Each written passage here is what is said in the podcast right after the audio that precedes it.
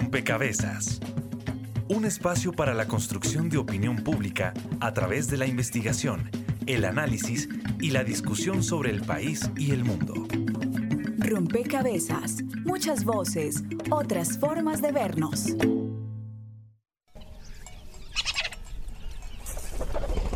América Latina y el Caribe poseen un extraordinario patrimonio de culturas alimentarias. Por milenios, sus pueblos, especialmente las mujeres, vienen desarrollando una gran diversidad de conocimientos alimentarios y especies agrícolas. Estas prácticas sostenibles se siguen transmitiendo en resistencia a nuevos modelos de producción que entienden a la alimentación solamente como un negocio, Concentrado cada vez más en unas pocas corporaciones transnacionales, este modelo se propaga acaparando tierras y poniendo en riesgo otras prácticas y conocimientos. La soberanía alimentaria se plantea como una alternativa frente a un modelo de agricultura y alimentación que, no funciona.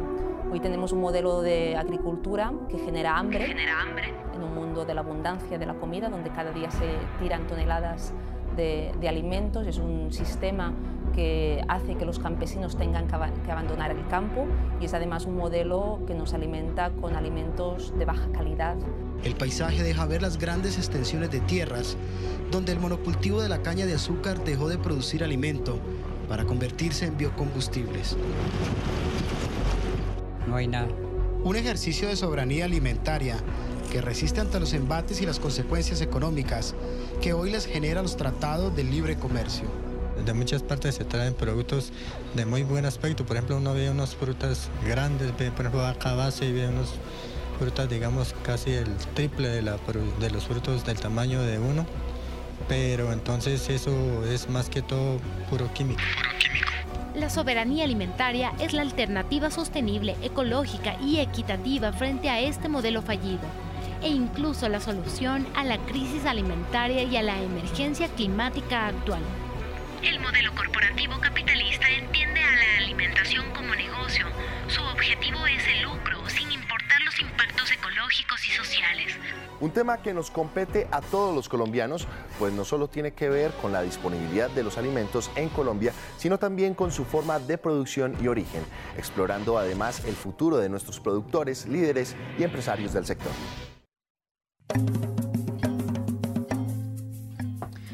Un saludo a todos los oyentes, a todas las personas que se conectan y sintonizan a esta hora. Rompecabezas, muchas voces, otras formas de vernos. Y la conversación de hoy va a girar en torno al derecho a la alimentación. Em, en la investigación uno encontraba palabras asociadas al derecho a la alimentación como cantidad, calidad, estabilidad respecto a la oferta, fácil acceso, y lo escuchábamos eh, hace unos momentos em, como Em, impactos eh, ecológicos y sociales que tiene un poco el modelo que existe una, también una reflexión sobre las formas de producción de origen, es decir, que el derecho a la alimentación em, es un derecho, digamos, que nos, nos lleva a pensar también en otros derechos y en contextos sociales muy concretos en donde se hace efectivo este. Y también en debates si se quiere académicos, pero también políticos sobre conceptos asociados a este. Por ejemplo, esta relación o este, este versus que se ha dado entre soberanía y seguridad alimentaria. Un poco sobre eso es que vamos a construir este rompecabezas en esta emisión, porque finalmente la preocupación por el derecho a la alimentación, pues es una preocupación que nos debe apelar a todos, que nos debe interpelar a todos, em, porque en todos también está la responsabilidad de, garantizarla en, en, algunas acciones concretas que podemos hacer como ciudadanos y ciudadanas. Bienvenidos entonces a este nuevo rompecabezas. Estaremos con ustedes quien les habla, Mónica Osorio Aguiar, y en las redes sociales, Daniel Garrido. Hola Mónica, saludamos a todas las personas que nos escuchan a través de Javeriana Estéreo 91.9 FM y a todos nuestros oyentes. Recuerden que ustedes en este, como en todos los programas, pueden sumar una ficha a este rompecabezas, pueden comunicarse con nosotros a través de las redes sociales. En Facebook nos encuentran como Rompecabezas Radio y en Twitter como arroba rompecabezas, reemplazando la O por un cero adicionalmente. Durante esta semana nuestro equipo periodístico estuvo recopilando algunas preguntas de usuarios que nos han enviado sus audios y estaremos compartiendo a lo largo del programa. También saludamos a todas las emisoras aliadas que nos permiten llegar a distintos lugares del territorio nacional. Saludos a nuestras emisoras aliadas. Nos escuchan en Putumayo, Nariño, Valle del Cauca, Caldas, Chocó, Antioquia, Córdoba, Atlántico, Tolima, Los Santanderes y en Bogotá. En todo el país a través de la red de Radio Universitaria de Colombia. En Venezuela por el Instituto Radiofónico Fe y Alegría. En América Latina por la Asociación Latinoamericana de Educación Radiofónica ALER y en el mundo entero por javerianaestereo.com y SoundCloud como rompecabezas-programa-radial. Bien, y además de las voces de la ciudadanía que son fundamentales para construir cada rompecabezas, están con nosotros las personas expertas quienes dedican su vida a pensar, a reflexionar y también a construir desde ese saber eh, sobre cada uno de los temas que proponemos, en este caso sobre el tema del derecho a la alimentación.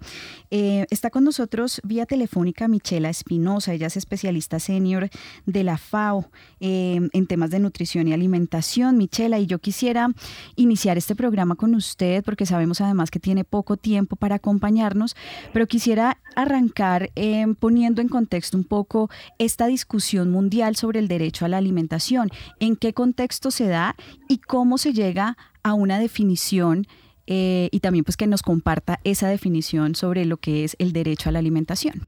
Eh, muchas gracias por la invitación. La verdad, este tema es demasiado interesante eh, y sobre todo porque a partir de la suscripción de los acuerdos de paz, pues el punto número uno, eh, la recomendación que se le hace al gobierno nacional es hablar ya no tanto de seguridad alimentaria, sino de la garantía progresiva del derecho a la alimentación.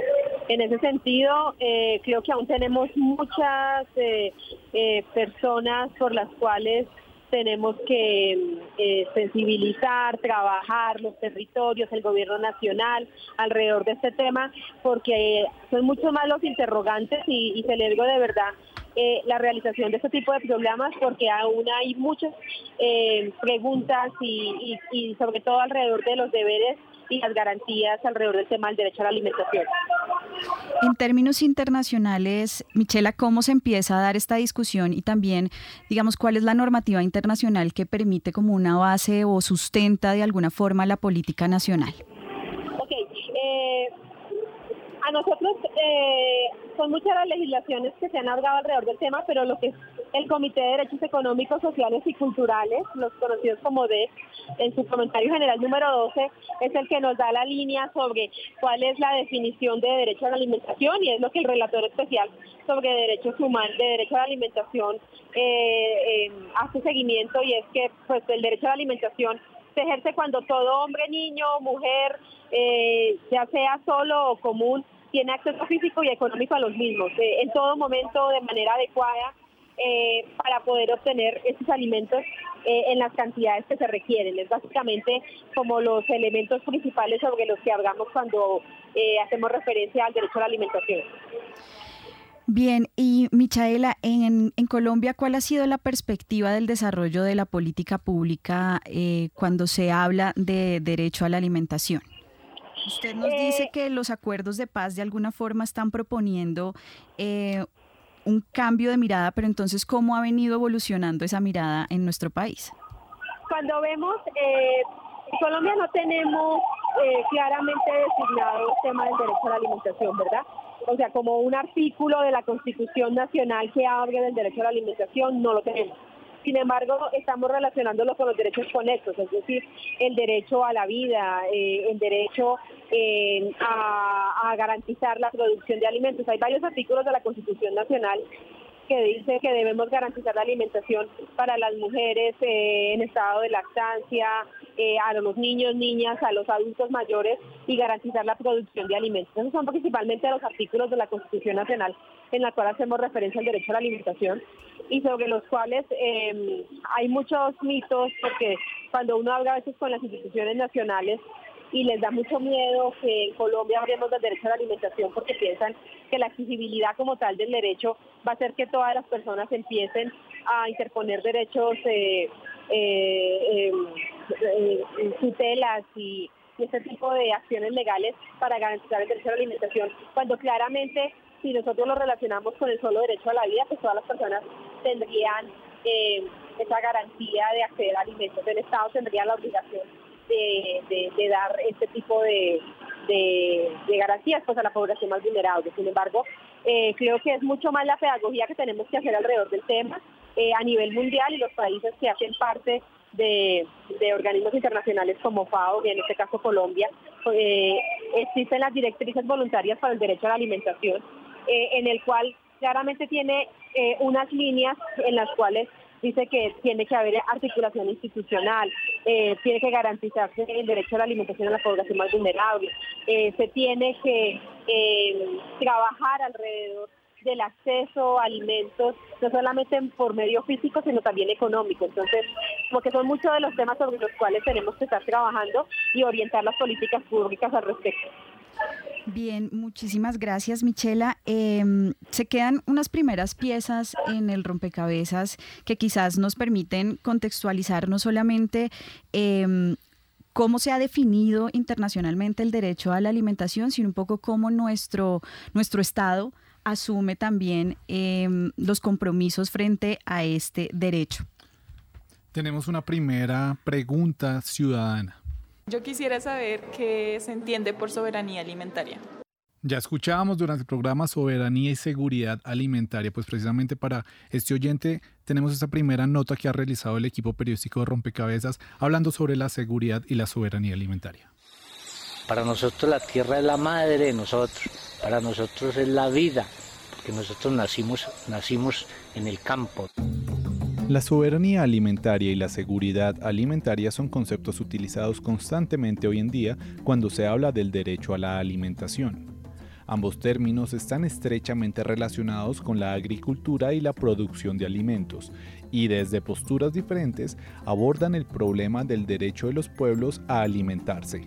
Frente al término de seguridad alimentaria, en la Cumbre Mundial sobre la Alimentación de 1996 se estableció que la seguridad alimentaria existe cuando todas las personas tienen en todo momento acceso físico y económico a alimentos suficientes, inocuos y nutritivos que satisfacen sus necesidades alimenticias y sus preferencias, a fin de llevar una vida activa y sana. Básicamente que todas las personas puedan alimentarse sanamente y vivir bien. Para hacer esto posible, la FAO establece cuatro dimensiones básicas para la seguridad alimentaria. La disponibilidad de alimentos, el acceso a ellos ya sea produciéndolos o comprándolos, su buena utilización procurando que, además de ser nutritivos y balanceados, haya una concordancia entre los alimentos y la cultura de las regiones donde se producen. Y por último, la estabilidad y sostenibilidad de estas tres primeras dimensiones a lo largo del tiempo. Posteriormente, en el 2007, el concepto de seguridad alimentaria fue ampliado por organizaciones de la sociedad civil y organizaciones no gubernamentales, para acuñar entonces el término de soberanía alimentaria que se basa en seis pilares sintetizados de la siguiente manera por semana sostenible. Se prioriza a los alimentos como una necesidad y un derecho. Se pone énfasis en valorar los proveedores de los alimentos y sus medios de vida. También se remarca la importancia que estos sean de origen regional, promoviendo sistemas alimentarios locales y acortando distancias entre productor y consumidor. Se reconocen los conocimientos y la preparación de alimentos tradicionales. Se rechaza la ayuda alimentaria inapropiada y el dumping, es decir, vender un producto por debajo de su precio normal y finalmente se asume más compatible con la naturaleza, priorizando tecnologías conservadoras de los recursos y reduciendo el uso intensivo de insumos para la producción. Si bien ambos términos abogan por la alimentación de todos los individuos de un país, hay algunas diferencias significativas. La soberanía alimentaria, por ejemplo, concibe la alimentación como un derecho fundamental y se focaliza en la pequeña agricultura, la producción orgánica y las agriculturas familiares. Por su parte, la seguridad alimentaria acepta tres tipos de agricultura, la agroindustrial y de gran escala, la orgánica y la biológica, procesos donde se involucran productores tanto grandes como medianos y pequeños. Nota realizada por Daniel Garrido.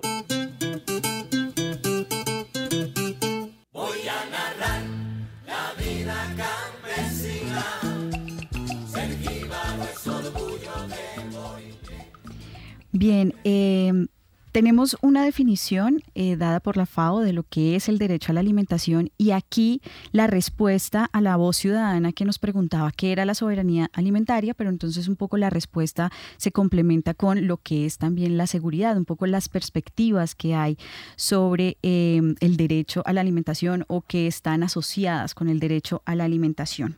Aquí en la mesa de trabajo está con nosotros Neidy Clavijo. Ella es docente de la Facultad de Estudios Ambientales y Rurales de la Universidad Javeriana.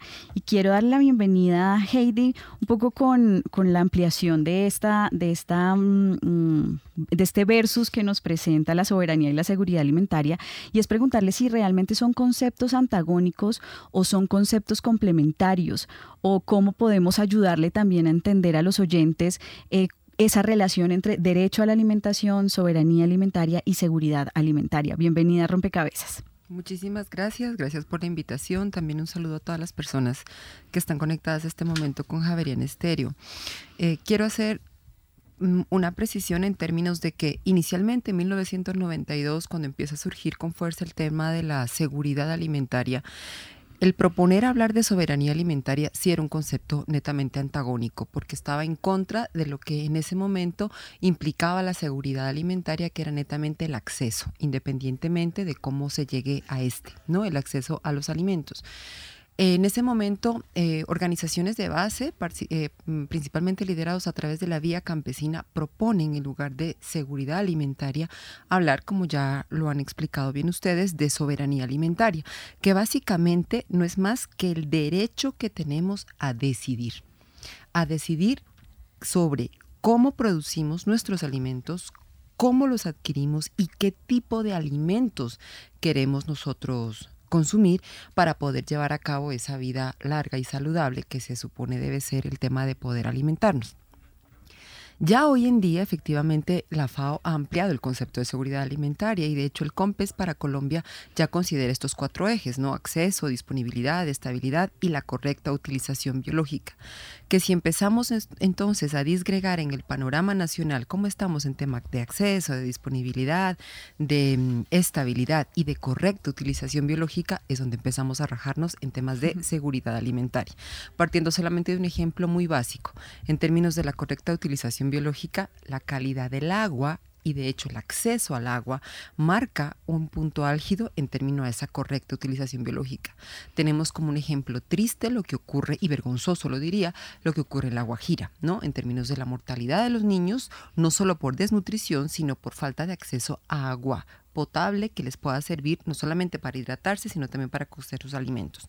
Dicho esto, entonces, hablar de soberanía alimentaria y hablar de seguridad alimentaria, que tienen como eje transversal el tema de tener acceso a alimentos diversos, e inocuos, es decir, que no estén contaminados, los vuelve complementarios. Yo diría que hoy en día nosotros no podemos hablar de seguridad alimentaria sin tener como base temas de soberanía alimentaria. Sin embargo, aunque el tema de diversidad de calidad y de inocuidad sean aparentemente comunes entre los dos conceptos, el de calidad entra un poco a, a, tener divergencia, en el sentido de que desde la seguridad alimentaria, que va muy de la mano de este modelo de producción agropecuaria industrializado, la calidad está más bien dada desde un punto de vista estético, ¿no? Es decir, empezamos a juzgar a los alimentos como juzgamos tristemente a los seres humanos, por su apariencia, ¿no? Y en cambio, desde la soberanía alimentaria, la calidad no está fundamentada en términos de la estética del producto, sino desde la forma como ha sido producido sin ser contaminado y diverso y sin importar si es grande, si es pequeñito, si es que tiene la zanahoria dos bracitos, ¿no? Ese tipo de cosas no entran en juego cuando hablamos de soberanía alimentaria. Eh, en ese sentido, pues para cerrar, son complementarias los conceptos siempre y cuando se profundicen y se analicen con filigrana cada uno de los componentes que los dos conceptos se abocan. Bueno, Neidy ya nos hacía también una introducción al panorama colombiano y también como al mercado y cómo los consumidores también nos estamos acercando a, a los alimentos. Eh, esto también tiene que ver mucho con las políticas reguladoras y por eso tenemos eh, dos preguntas que van muy enlazadas de voces ciudadanas. Yo quisiera saber cuáles son los entes reguladores detrás del control del cumplimiento de ese derecho. Yo quiero preguntar qué hace el ente regulador cuando se conoce sobre un grupo al que se le está incumpliendo el derecho a la soberanía alimentaria. Bien, eh, Estamos escuchando las voces ciudadanas y aprovechando que Michela Espinosa está con nosotros conectada vía telefónica, em, quisiéramos saber, Michela, en, en, Colombia, cuáles son esos entes que están encargados de, de regular y, como nos decían, pues también qué pasa cuando hay una denuncia o cuando hay una vulneración del derecho a la alimentación es desde varios sentidos. Si es un tema ya de regulación y penalización, pues la Procuraduría Nacional de la eh, General de la Nación eh, siempre va a estar encima de, este tipo de, deficiencias, por así decirlo, de la garantía de los derechos de la población. Sin embargo, eh, como lo decía la profesora en la anterior en su intervención, hay poblaciones en las cuales ven vulnerados sus derechos y por eso hace incluso eh, eh, eh, tienen que entrar a, a, mediarla a través de las medidas cautelares eh, de los derechos humanos, que es un poco lo que está pasando con el caso de Guajira. sin embargo, digamos, si fuera desde, desde el tema de articulación de las entidades, pues hay una instancia de articulación frente al tema de seguridad alimentaria y nutricional, que es la Comisión Intersectorial de Seguridad Alimentaria y Nutricional, que es donde reúne más de 11 entidades que se supone que es donde se deben revisar cuáles son los planes de acción, cuáles son las medidas que está haciendo cada una de las entidades para garantizar la seguridad alimentaria y nutricional eh, desde sus diferentes misionalidades, porque una cosa es lo que hace el Instituto Colombiano de Bienestar Familiar garantizándole los derechos a los niños, niñas, eh, adolescentes, eh, y otra cosa es lo que hace una entidad tipo prosperidad social, donde ya está más orientada a las familias y poblaciones que están en situación de vulnerabilidad y en situación de pobreza. Entonces, desde la misionalidad de cada una de las entidades, pues ahí están, estas instancias de coordinación, desde todo el tema de garantía de derechos, pues una Procuraduría claramente entraría a hacer regulación de lo que hacen no solamente las entidades del Estado, sino también los gobiernos locales, porque eso, digamos, es otra de las cosas que debemos entrar a revisar, y es cuál es el rol de los gobiernos locales. Los gobiernos locales no pueden delegar únicamente eh, eh, la garantía de estos derechos a nivel nacional, sino también tienen que, dentro de los planes de gobierno, dentro de los planes de desarrollo de cada uno de sus eh, departamentos y municipios, velar por la garantía de la población más vulnerable para que tenga no solamente seguridad alimentaria, sino acceso a los alimentos.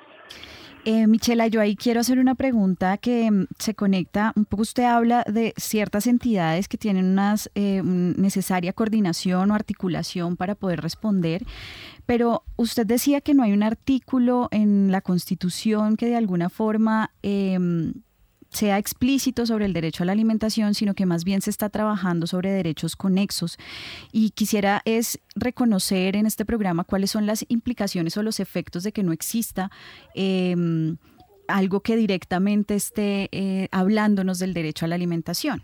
El, el, año pasado, el año pasado las entidades que hacen parte precisamente de la CISAN, eh, repito, que es la Comisión Internacional de Seguridad Alimentaria, trabajaron sobre la formulación de un decreto ley eh, para que eh, se revisara bien la arquitectura institucional de cómo debe ser ese operar alrededor del tema de seguridad alimentaria y nutricional.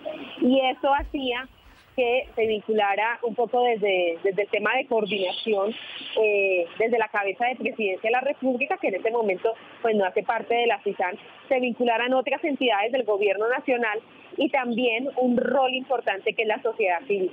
La sociedad civil aquí es, importante porque no solamente sirve como garantía de cuáles son las necesidades principales que tiene la población colombiana, sino también desde veeduría de cada uno eh, de la garantía de los derechos que debe tener la población colombiana. Entonces, en ese sentido, digamos, sí se requiere hacer una revisión de esa arquitectura institucional alrededor del tema de seguridad alimentaria y nutricional y avanzar, porque como usted lo dice, frente al tema del derecho a la alimentación, pues hay mucho que trabajar. Eh, si bien las entidades que eh, velan por la garantía de los derechos, eh, pues tienen dentro de su misionalidad trabajar alrededor de ellos, sí se requiere hacer vuelvo y repito, pedagogía para que los funcionarios públicos, para que las personas que están trabajando continuamente acompañando a las familias que sienten que están vulneradas sus derechos, pues puedan dar eh, una orientación de cómo acceder a ellos, pero sobre todo también cómo generar capacidades, porque eso es un tema de corresponsabilidad. Aquí no es solamente un tema que el Estado garantice todos los alimentos que la población necesite, sino que las personas tengan las capacidades y las fortalezas para generar sus propios alimentos y tener los ingresos suficientes, porque recordemos que derecho a la alimentación no es que las personas accedan físicamente a ellos, sino que también puedan tener la capacidad para acceder a ellos, para poder comprarlos y para poder eh, estar abastecidos en los mercados locales donde están habitantes. Bien, y mm, bueno, con esta reflexión sobre la arquitectura eh, institucional, sobre esa corresponsabilidad y los distintos roles eh, que juegan diferentes actores, eh, quisiera darle la bienvenida a Hernando Salcedo, coordinador de la línea de nutrición de la FIAN Colombia, con una pregunta eh, y es justamente eh, el rol que juegan las comunidades en estas no solo reflexiones académicas, sino políticas, de qué forma se tienen en cuenta sus voces y, cómo están también em, de alguna forma ejerciendo una incidencia en, el desarrollo, planeación de, de la política pública. Bienvenido a Rompecabezas Hernando. Eh, muchas gracias por la invitación, un saludo a los oyentes y a ustedes y de nuevo muchas gracias. Celebro mucho eh, la intervención de la profesora Clavijo porque ha puesto el punto sobre las diferencias esenciales entre seguridad alimentaria y soberanía en el contexto de lo que es un derecho a la alimentación. Tendría que agregar, y respondiendo parcialmente a tu pregunta y luego ampliándola, eh, que para FIAN Colombia eh, el derecho a la alimentación es no solamente a la alimentación adecuada, sino también a la nutrición.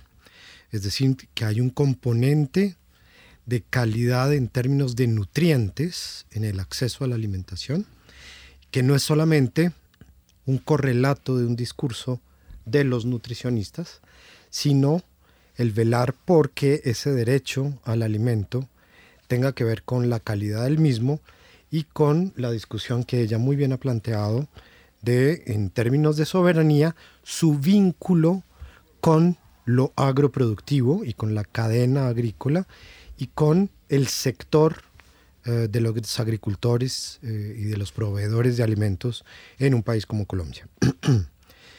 es decir, que eh, dentro de esa perspectiva lo que tenemos que tener en cuenta es que las comunidades que están ligadas al territorio sean capaces de velar porque la producción agrícola sea la que garantice esa alimentación y nutrición adecuadas.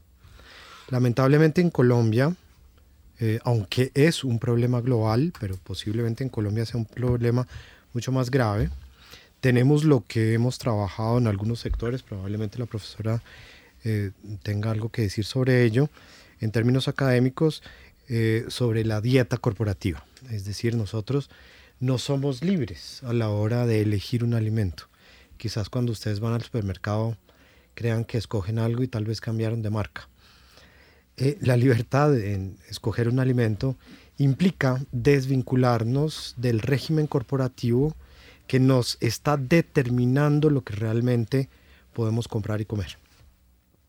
Cuando las comunidades vinculadas a ese proceso agroproductivo tengan la capacidad de, con su voz y con la acción, incidir sobre que el alimento que viene de la tierra realmente tenga condiciones de calidad y de nutrientes para que lo consumamos y tengamos acceso a él, estaremos cambiando ese régimen corporativo.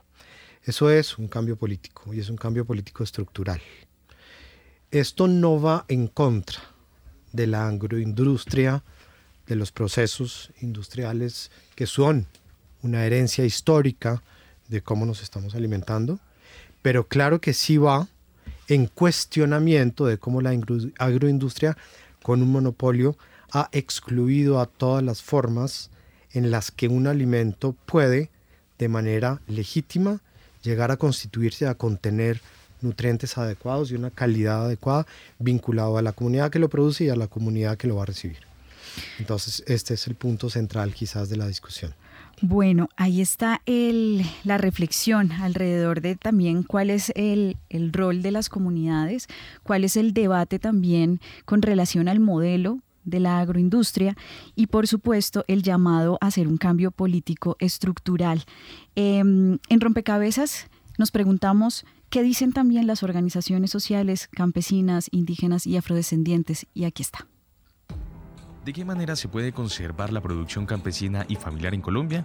Pues en el país hay una serie de iniciativas que buscan mantener dichas tradiciones. Además, no buscan un lucro ni un crecimiento económico. Todo lo contrario, buscan aportar a la calidad de vida de los habitantes de las regiones los procesos campesinos, afros e indígenas, pesqueros, neocampesinos y sobre todo mujeres, tienen un, un modelo propio, una forma propia de la producción de alimentos. John Alexander Fernández, miembro del Comité de Integración del Macizo Colombiano, CIMA, en el Departamento del Cauca. Justamente son los pequeños productores los que con su esfuerzo, con su trabajo, son los que por puchos, por medios costales, suman a la cantidad de comida que se da a las ciudades.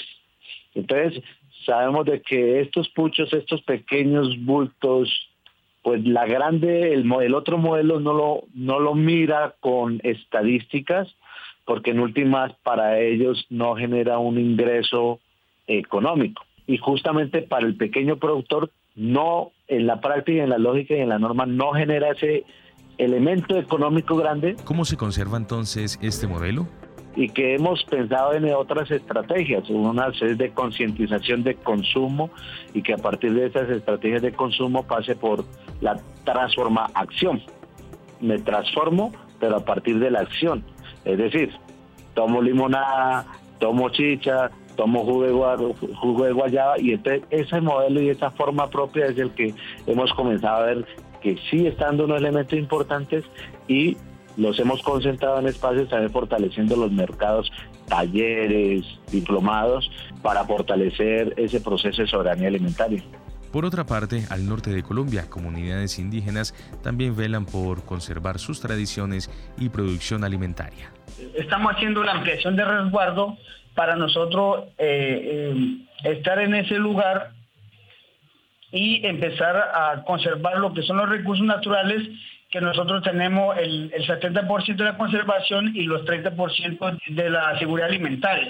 Arregocés Coronado, miembro de la comunidad COGI. Por ejemplo, con la compra de, ¿cómo llamas? Con la siembra de café, es una, es una rama de seguridad alimentaria.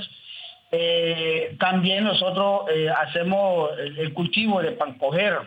Todos los indígenas, cada quien tiene sus parcelas, cada quien tiene sus animales domésticos para nosotros mantener esa, esa autoconsumo de los pueblos indígenas. Gilberto Arias es descendiente del pueblo cancuamo. Reconoce los riesgos del ingreso de las grandes industrias a sus territorios. Lo que pasa es que tenemos un, un problema es con los bananeros y los palmicultores que ellos poco a poco se han ido acercando a los límites del resguardo. Entonces, ¿cómo hacerle frente a esta situación? Y eh, va a llegar un momento en que vamos a estar rodeados todo el resguardo por, por, por esta por, estos agricultores eh, macro, macroagricultores, ¿sí? Estas son apenas algunas acciones que se están llevando a cabo en el país. ¿Será suficiente esta resistencia? Informa para Rompecabezas Juan Sebastián Ortiz. Em, bueno, y ahí están experiencias locales, concretas, que de alguna forma están buscando el fortalecimiento em, de las organizaciones y la transformación eh, a través de la acción, como, ellos mismos lo describen, eh, pero con la perspectiva de la soberanía alimentaria. Y ahí yo diría, em, y Michela, antes de que usted se vaya, a aprovechar que está, está con nosotros para preguntarle eh, en, en, términos de, de diseño eh, cómo se dan esos diálogos en el territorio con las comunidades, también cuando, cuando se hacen los ejercicios de planeación. Usted ya lo señalaba y es que eh, hablaba del rol de los gobiernos locales, pero también está el, el rol del gobierno nacional en términos del diseño del plan de desarrollo. ¿Eso cómo se dialoga con las comunidades para de alguna forma tener en cuenta estas iniciativas y estas perspectivas? Yo creo que ahí sí tenemos mucho que avanzar, lo decían los anteriores eh, comentaristas, y es definitivamente el rol de la sociedad civil, eh, hay todo por hacer. Eh, y si nosotros llegamos a la incorporación de la sociedad civil dentro de la toma de decisiones en nuestros temas de seguridad alimentaria, soberanía alimentaria, especialmente eh, en un enfoque basado en derechos, pues es clave que tenemos que empoderar no solamente a la sociedad, sino a las instituciones para que sepan cómo trabajar con la sociedad civil. Eh, muchas veces solamente se vuelven unos cantos a la bandera donde vamos a los territorios, eh, traemos ya casi que preformuladas las políticas públicas territoriales y no tenemos una concertación real con ellos. Entonces, creo que ahí debemos aprender mucho de países homólogos que han incorporado el tema de la sociedad civil en todo el ciclo de políticas públicas y en eso, digamos, nosotros sí eh, tenemos ahí como ese reto, no solamente, digamos, ustedes como academia eh, que están formando a todos estos profesionales que van a hacer un trabajo eh, no solamente desde un enfoque territorial y poblacional, sino que la sociedad civil sea escuchada y sea incorporada en la formulación de políticas de manera real, que no sea que no solamente sea un canto a la bandera, sino que realmente estén desde la formulación, desde el seguimiento a la implementación y lógicamente en la evaluación de las políticas eh, públicas del orden nacional y territorial. Bien, em, muchísimas gracias Michela. Sabemos que, que usted se tiene que ir, pero muchísimas gracias por permanecer hasta este momento con nosotros. Ya durante el programa hemos escuchado no solo experiencias de resistencia y de soberanía alimentaria, sino también la necesidad en la incorporación de políticas y precisamente en ese sentido llega una pregunta de la ciudadanía. Paisano, la verdad yo te quiero preguntar para qué sirve la soberanía alimentaria, ¿vale?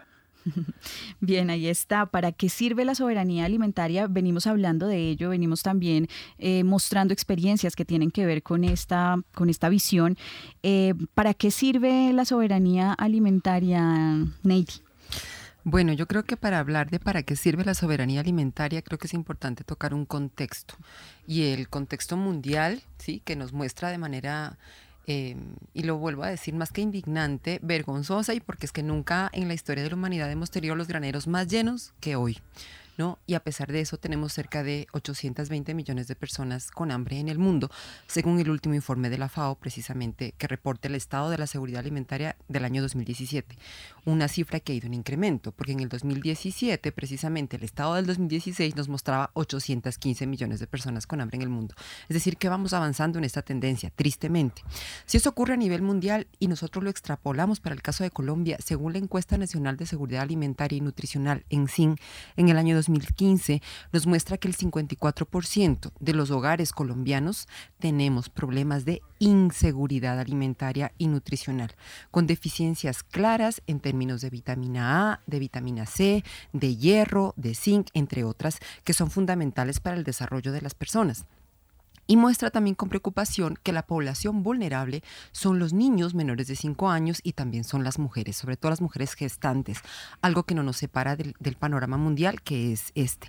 Pero algo que es contradictorio es que junto a estos, eh, digamos, estos valores en términos de hambre, tenemos además un índice alto a nivel mundial y a nivel nacional en términos de obesidad.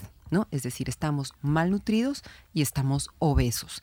Y esto obedece a algo que la FAO ha denominado el hambre oculta. ¿Y qué es el hambre oculta? Usted puede estar consumiendo alimentos los, las tres ocasiones al día o hasta cinco veces al día si tiene suerte, pero usted no se está nutriendo. Y eso pues nos lleva entonces a pensar y a ligarlo con lo que hemos venido hablando en términos de alimentación.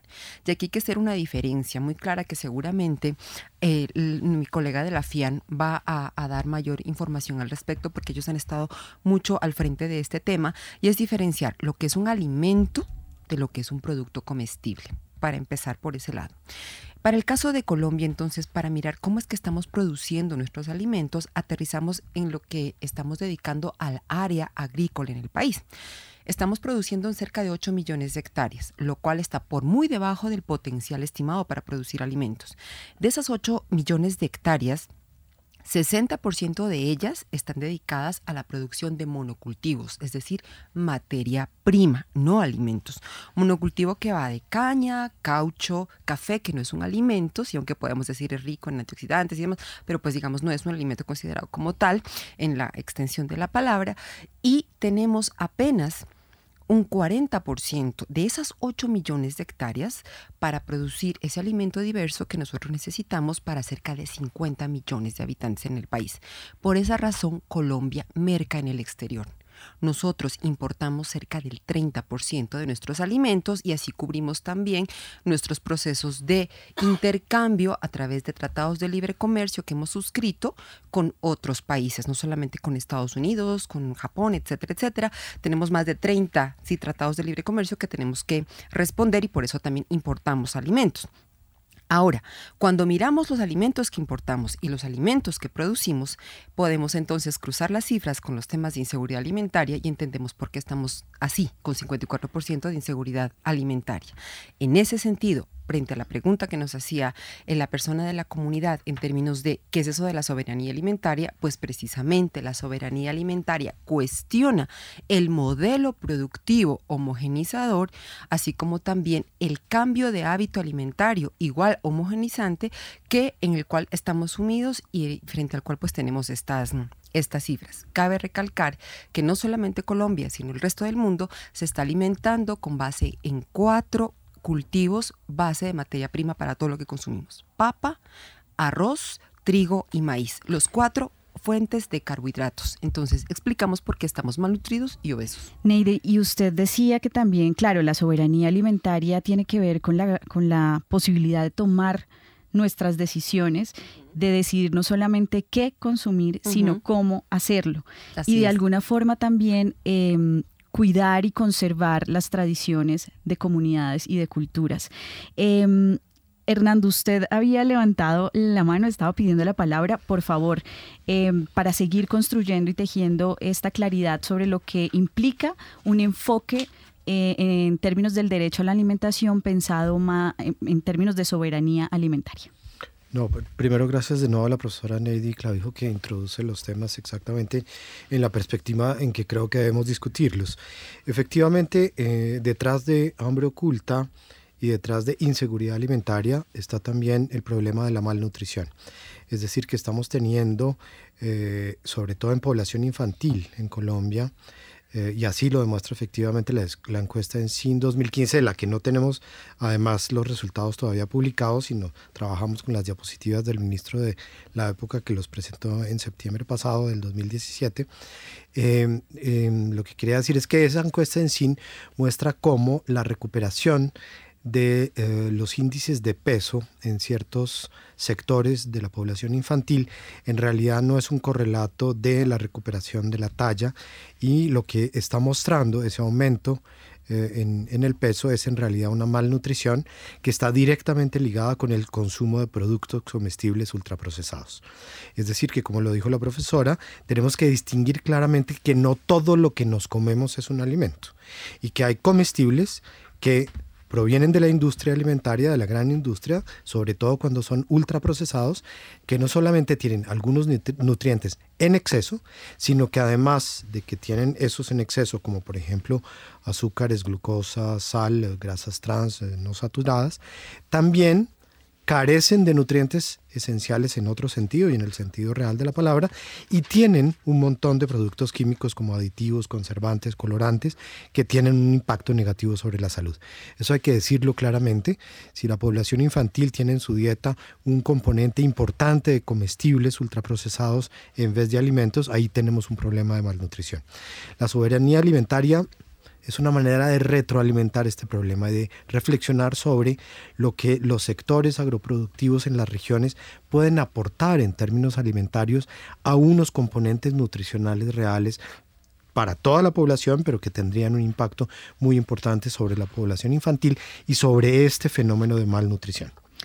Em, última idea, Neidi, antes de la pausa en Rompecabezas. Que eh, juntando la idea que mencionaba Hernando, y ligándola al tema de la soberanía alimentaria, es el hecho de que también hemos dejado de lado aquellas especies que hoy tanto la FAO como Biodiversity denomina marginadas, infrautilizadas y subutilizadas y que podrían ser prácticamente incorporadas a nuestra dieta de una manera muy sencilla porque son culturalmente apropiados para nosotros un tema particular de la soberanía alimentaria. Solamente para darte un dato, solamente para darte un dato, a nivel mundial Desde que empezamos a domesticar alimentos, que, perdón, cultivos, hemos domesticado cerca de 100.000 especies. Actualmente, el último estudio de Biodiversity Internacional del 2018 muestra que el mundo cultiva 1.097 especies. Solamente entre la zona andina y la zona amazónica estamos hablando de que podríamos tener a disposición de alimentos hoy cerca de 125, 130 especies denominadas marginadas infrautilizadas, que las puedes conseguir en el mercado. Particularmente yo trabajo con la conservación y recuperación de agrobiodiversidad andina y ahí hablamos cerca de 60 especies de las cuales muy seguramente si menciono algunos, mucha gente no las va a conocer. Por ejemplo, la jícama, el cubio, la ibia, este, la ruba, el yacón, quienes han comido, este, bueno, obviamente la papayuela es mucho más conocida para nosotros en la zona andina, pero también aparece el amaranto, eh, como estamos, por ejemplo, en el consumo de algunos lupinus, como estamos en el consumo de los pepinos de rellenar, cómo nos va con el consumo de otras leguminosas que van más allá del frijol, ¿no? O de otras variedades también de frijol. Ese tipo de alimentos que están cerca a nuestro alcance son producidos por la agricultura familiar campesina agrodiversa, también la agricultura afro, la agricultura indígena, que es la que ha quedado por fuera de este sistema de producción agroindustrial. Bien, pues Rompecabezas ha llamado la atención sobre esos retos que hay en nuestro país sobre el derecho a la alimentación, superar la inseguridad alimentaria, el hambre oculta, garantizar justamente el derecho, reconocer que no todo lo que comemos es alimento y que es necesaria una revisión a la arquitectura institucional para que realmente la política pública concerte con las comunidades y tenga en cuenta sus visiones en la construcción de la política pública. Vamos a hacer una pausa y ya regresamos a Rompecabezas. Están escuchando Javeriana Estéreo, sin fronteras.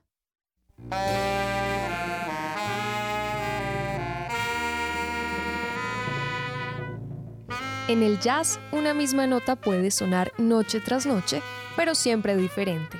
Ornette Coleman.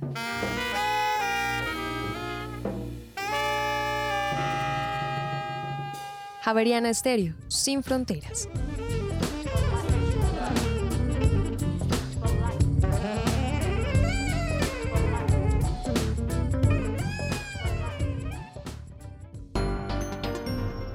Bitácora es investigación, creación y análisis la gente no habla tanto del canto lírico cuando uno está joven. Para mí lo que me empezó con ese interés fue la parte de los idiomas. Y una de las líneas de trabajo que tenemos es explorar la relación entre funcionamiento mental y el desempeño que tenemos los humanos en estas tecnologías nuevas. Todas esas personas, pues casi 120 personas, que pudieron haberse salvado si hubiéramos tomado o hubiéramos hablado sobre el tema de donación. Bitácora, de lunes a jueves de 8 a 9 de la noche por Javeriana Stereo. Están escuchando Javeriana Estéreo, sin fronteras. Estamos en Rompecabezas hablando sobre el derecho a la alimentación, sobre la soberanía y la seguridad alimentaria. Nos quedamos en, esos retos asociados a este derecho y por supuesto, eh, como siempre en Rompecabezas, sumamos una ficha en la que entramos, digamos, al escenario de las recomendaciones, de la perspectiva, de cómo enfrentar esos retos. Y justamente sobre eso quisimos em, consultar otras voces de expertos que están trabajando sobre el derecho a la alimentación. Rompecabezas consultó a expertos. ¿Qué recomendaciones haría para garantizar el derecho a la alimentación en la etapa de producción? Debe haber un apoyo del Estado a la economía campesina y agroecológica. Germán Vélez, director de la corporación Grupo Semillas. Eh, debe haber un mayor vínculo eh, equitativo entre campo-ciudad, donde se plantea un consumo responsable, especialmente en los centros urbanos, y debe haber una mayor solidaridad con los campesinos. Eh, debe haber una disminución de los desperdicios de alimentos, eh, tanto en la producción como el consumo, y se debe buscar disminuir la huella ecológica generada por la producción y consumo de alimentos con el fin de mitigar los efectos del cambio climático. Pedro Guzmán, miembro de la Red Nacional de Agricultura Familiar. El derecho por la alimentación por sí solo eh, no es suficiente. Hay que garantizar todos los demás derechos que que se circunscribe el acceso a la tierra, la libertad para, para, producir, reproducir, intercambiar y comercializar semillas nativas y criollas. Y si son recomendaciones hechas para el Estado, el fomento para la producción de, de alimentos bajo sistemas agroecológicos. Creo que esos son puntos muy críticos que contribuyen no solamente al derecho a la alimentación, sino pues que también tienen un fuerte arraigo territorial que pueden pues fortalecer el tejido social, cultural, ambiental, incluso político en, en los territorios. Informó para Rompecabezas Sergio Maecha Jaimes. Bien, ahí estaban las recomendaciones, solidarizarnos con eh, los campesinos y las campesinas, pero también el fomento de una producción o de un sistema agroecológico. Y ahí quisiera que eh, Neidy y Hernando sumaran eh, pues sus voces también a esas recomendaciones que, que permiten tanto al Estado como a los otros actores involucrados, a las mismas comunidades, pero a los consumidores también, asumir em, un rol activo en, este, en esta reflexión, pero también en el ejercicio de garantizar el derecho a la alimentación. Entonces, Hernando, si quiere, empezamos por usted. Muchas gracias. Bueno, creo que en la, noción de agroecológico hay una, eh, una oposición muy importante que hay que resaltar y es que en el sentido común cotidiano pensamos que lo orgánico, que es aquello que aparentemente no está contaminado, que eh, es más natural, que es más sano, eh, en el fondo también nos lleva a una nueva estrategia de mercadeo que es la de los sellos del orgánico. Cuando pensamos en lo agroecológico, eh, necesitamos construir esos circuitos y esas redes de confianza con los productores locales para que sepamos cómo fue esa agricultura limpia que llevó a que lo agroecológico sea lo que podemos consumir, lo que nos conviene consumir y lo que contiene eh, nutrientes adecuados. Eso es distinto a un sello y eso también marca una pauta frente a los procesos de posibles precios equitables y a un mercado equitable en el que todos podamos tener acceso justamente a productos de la agricultura. Entonces creo que ese es un punto central en, primera instancia. En segunda instancia quiero hablar muy claramente sobre el problema de la inocuidad.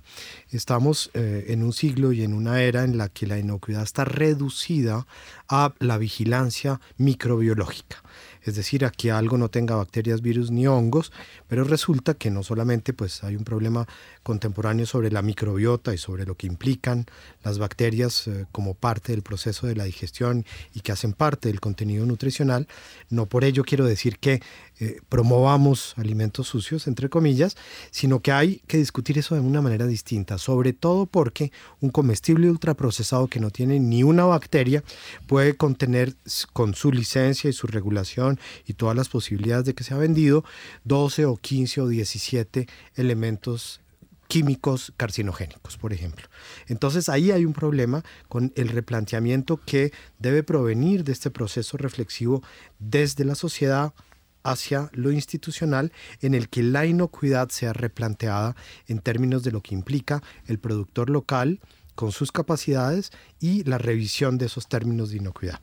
Dicho sea de paso, y para terminar ahí, cuando la, funcionaria de la FAO nos invitaba a decir que esto es una responsabilidad de la sociedad civil, hay que decir que pues no por ello hay que quitársela al Estado y a la institucionalidad internacional, sino que precisamente lo que hay es que recoger estos procesos locales en términos positivos para entender cómo ellos aportan a ese movimiento que sí es de resistencia, pero que tiene que producir cambios a nivel social y político. Neidy, de su parte, esas recomendaciones que se sumarían a las de Hernando y a las otras voces académicas. De manera muy, digamos, mm, tajante, mi recomendación de base es asumir el modelo agroecológico, porque pues la agroecología promueve un replanteamiento absoluto del sistema agroalimentario, que va desde política pública, todo el proceso y el modelo productivo, la cadena de comercialización de estos alimentos y así como también pone en un lugar protagónico al consumidor. ¿no? Y a veces creo que como parte de esa sociedad civil nos hemos olvidado que como consumidores tenemos el derecho también a decidir, pero además sobre todo el derecho a estar informados. A mí me sorprende muchas veces en mis clases cuando hacemos reflexiones en términos de los temas que hemos tocado acá, muchos de los estudiantes desconocen esto que hoy estamos hablando acá en términos de la diversidad, de la importancia que tiene consumir alimentos sanos, inocuos, entre otras cosas. Y eso seguramente nos haría a nosotros partícipes y protagonistas de ese, de ese cambio. Cabe recalcar además que si efectivamente queremos hablar de un derecho a la alimentación, como tal, es, debemos ligarlo claramente a, un, a una a una postura en términos de poder elegir, pero además también de reconvertir no solamente la alimentación para las ciudades, porque muchas veces pensamos abastecimiento de alimentos de las ciudades y nos olvidamos del sector rural, donde se concentra una alta tasa de pobreza y también debido al modelo agroindustrial una alta tasa de inseguridad alimentaria. Entonces, que todos tengamos efectivamente derecho a esa alimentación, acceso a alimentos sanos, no solamente en las ciudades, sino también en los sectores rurales.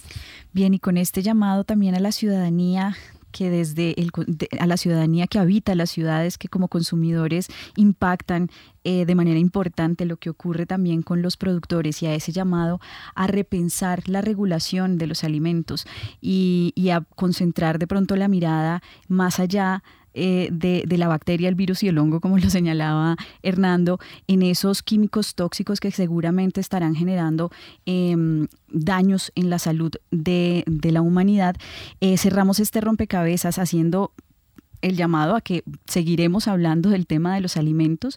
Vamos a, en un próximo programa concentrarnos justamente en los alimentos ultraprocesados, en, en toda la acción ciudadana que hay alrededor de los azucarados, de la comida chatarra. Así que estamos eh, conectados y ustedes los oyentes están invitados a seguir conectados con Rompecabezas y con el tema de la alimentación. Muchísimas gracias a Neidy Clavijo, docente de la Facultad de Estudios Ambientales y Rurales de la Universidad Javeriana, a Hernando Salcedo, coordinador de la línea de nutrición de FIAN Colombia, y a Michela Espinosa, especialista senior de la FAO en temas de nutrición y alimentación, quienes nos ayudaron a construir este rompecabezas, a todos los ciudadanos que aportaron su voz y también pusieron sus fichas en este programa. Recuerden que estuvieron con ustedes quien les habla, Mónica Osorio Aguiar, en las redes sociales Daniel Garrido y en la producción de Rompecabezas Juan Sebastián Ortiz. Rompecabezas. Una producción del CINEP, Programa por la Paz la Pontificia Universidad Javeriana y la emisora Javeriana Estéreo 91.9 FM. Rompecabezas, muchas voces, otras formas de vernos. Los paisajes sonoros de Rompecabezas cuentan con audios tomados de distintas fuentes. Para conocer el origen del material, diríjase a www.cinep.org.co.